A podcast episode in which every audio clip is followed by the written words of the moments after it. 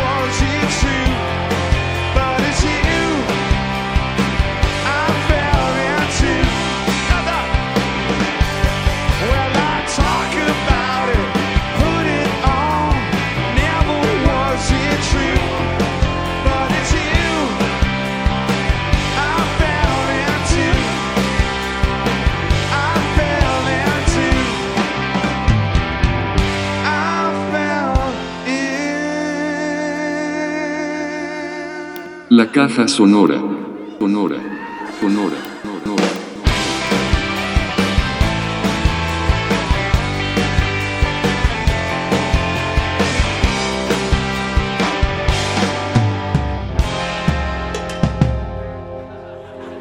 La caja sonora. Sonora.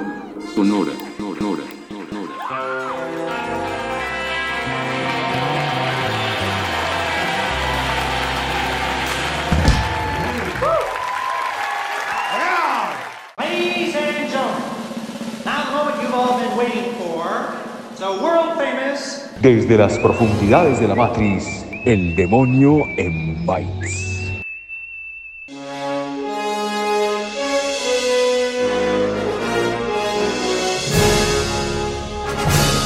El demonio en bytes. Aquí vuelve por las suyas el demonio, el demonio y las palabras de Paul Preciado, cantándole la tabla a los psicoanalistas heteronormativos.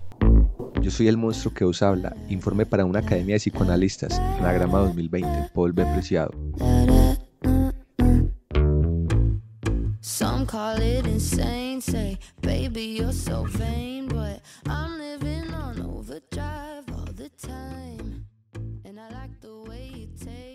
Yo era una criatura tranquila y solía encerrarme en mi habitación, y por lo que me dijeron más tarde no hacía ruido, lo que llevó a mis mayores a la conclusión de que sería un cuerpo particularmente receptivo al entrenamiento.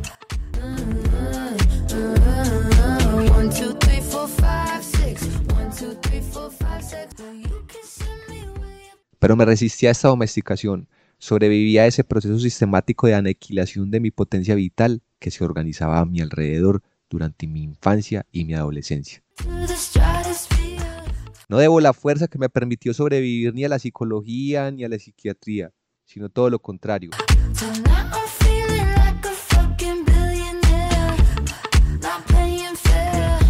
La debo, puesto que nunca tuve excesivas cualidades para la socialización, a los libros que fueron para mí como guías en las travesías del desierto del fanatismo de la diferencia sexual.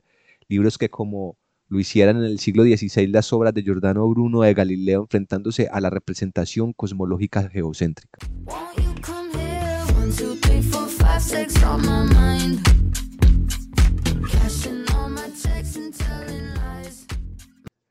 Aún recuerdo como si fuera hoy la primera vez que encontré en una librería de segunda mano de Madrid una traducción española de El cuerpo lesbiano de Monique Wittig, en una edición de pretextos de 1977, con portada rosa y páginas prematuramente amarillentas.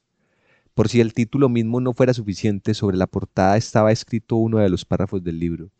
El cuerpo lesbiano, la ciprina, la baba, la saliva, el moco, el sudor, las lágrimas, el, el cerumen, la orina, las nalgas, los excrementos, la sangre, la linfa, la gelatina, el agua, los humores, las secreciones, el pus, las supuraciones, la bilis, el pecho, los senos, los omoplatos, las nalgas, los codos, las piernas, los dedos de los pies, los talones, los riñones, la nuca, la garganta, la cabeza, los tobillos, las ingles, la lengua, el occipucio, el espinazo, los flancos, el ombligo, el pubis.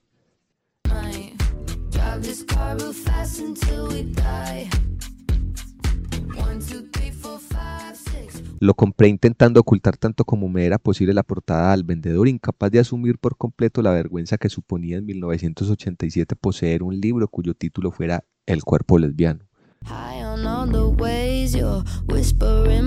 Recuerdo que el vendedor me miró con desprecio y al mismo tiempo con alivio, porque finalmente había conseguido deshacerse de aquel libro que, como si se tratara de un recipiente perforado que contenía un líquido contaminante,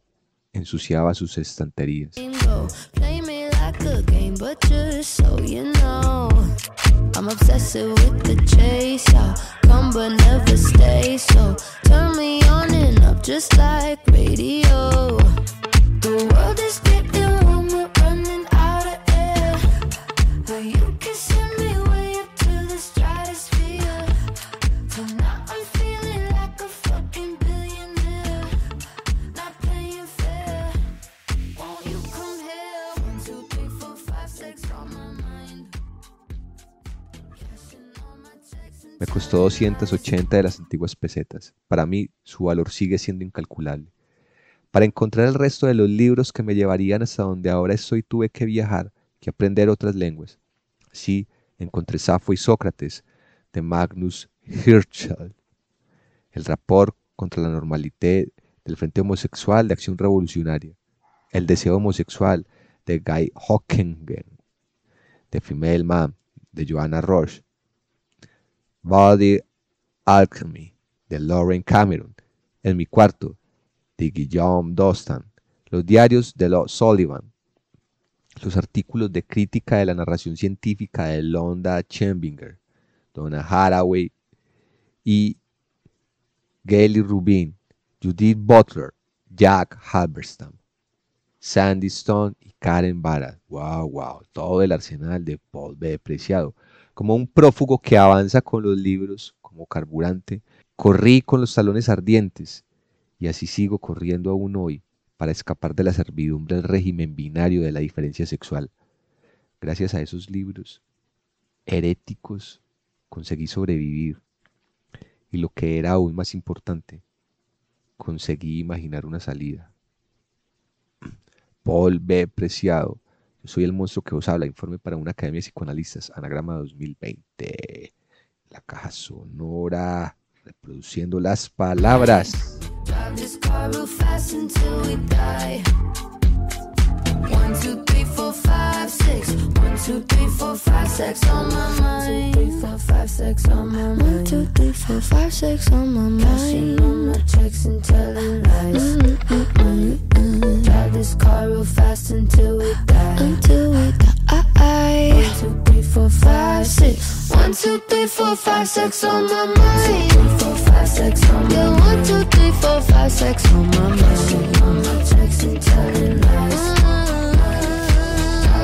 This car real fast until we die. This car real fast until we die. One, two, three, four, five, six. Yeah, one, two, three, four, five, six on my mind.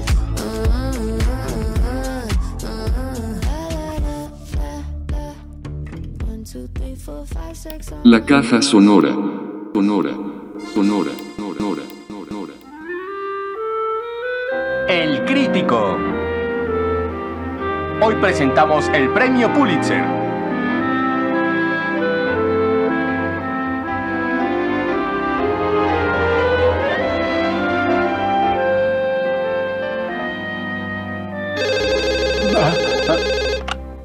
Hola. Y hoy en esta caja sonora vamos a combinar dos secciones de nuestro programa. Por un lado, la conmemoración de los 100 años del nacimiento de Pier Paolo Pasolini y la sección del crítico para hablar de la película Acatone, una película italiana dramática de 1961 dirigida por Pier Paolo Pasolini. Fue su primera película y como dato curioso, Bernardo Bertolucci trabajó en ella como asistente de producción. Acatone es el nombre de nuestro personaje, es un proxeneta de los suburbios de Roma, eh, no trabaja, roba, ha abandonado a su esposa, a sus hijos y está inmiscuido en una serie de situaciones conflictivas en su barrio, intentando convencer a una chica de que se prostituya al tiempo que está saliendo de otra con la que tuvo un problema. Había Magdalena, había denunciado a un antiguo socio, Asisio, y hay una serie de circunstancias allí principalmente de violencia. Lo que vemos es a un personaje que solo hace lo que puede hacer, pensar solo en sí mismo e intentar sobrevivir. Acatone, como les decía, es una película del 61. Eh, allí está puesta sobre el celuloide las ideas de poesía y de cine que tiene Pierpaolo Pasolini, quien ya está pensando precisamente en en el aparato cinematográfico como una herramienta para la visualización de la cultura popular. Eh, habría que decir que es una de las películas más creativas de Pierpaolo Pasolini y que va hasta el radicalismo del neorealismo italiano. Pasolini va muy lejos, mucho más allá de Fellini y de Rossellini, mostrando a través de unos movimientos de cámara y unos primeros planos que se acercan a la barbarie, pero también como a la, a la radicalidad de los, de los días, de la cotidianidad de los suburbios de Roma. Eh, de esta manera Pasolini se ubica en la tragedia cotidiana periférica. Eh, Pasolini lo que está haciendo básicamente es también configurar su universo cinematográfico con esta película. Aparecen sus actores actores secundarios que en realidad son actores principales y que irán apareciendo en otras películas durante los siguientes años. Lo más interesante para destacar de esta película y en función de nuestro programa La Caja Sonora es la recursividad de la música.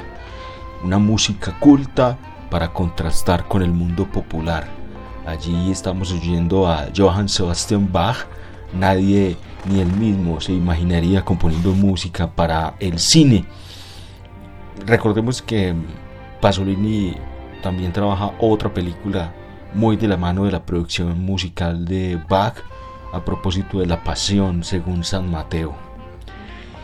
La música será importante, pero en este caso lo que queremos destacar es el radicalismo del arte de Pasolini con Acatone, su primera película y que lleva al extremo la idea del neorealismo italiano. Esta es la caja sonora 100 años de Pasolini.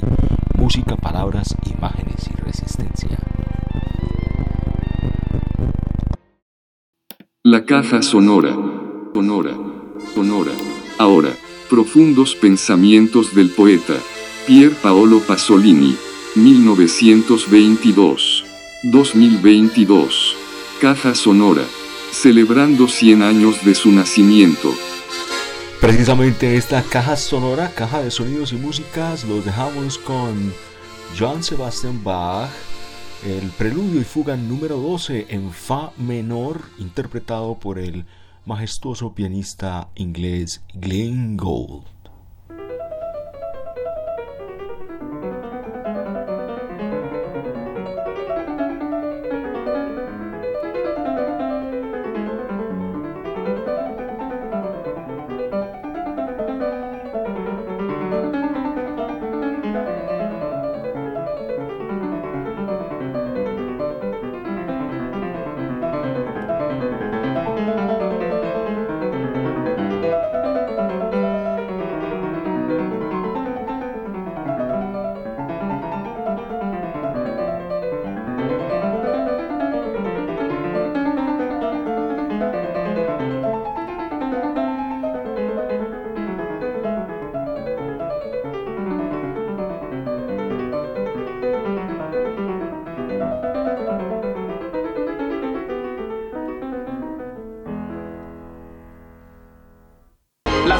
Personajes son imitadas. Ninguna celebridad se lastimó al filmar este episodio.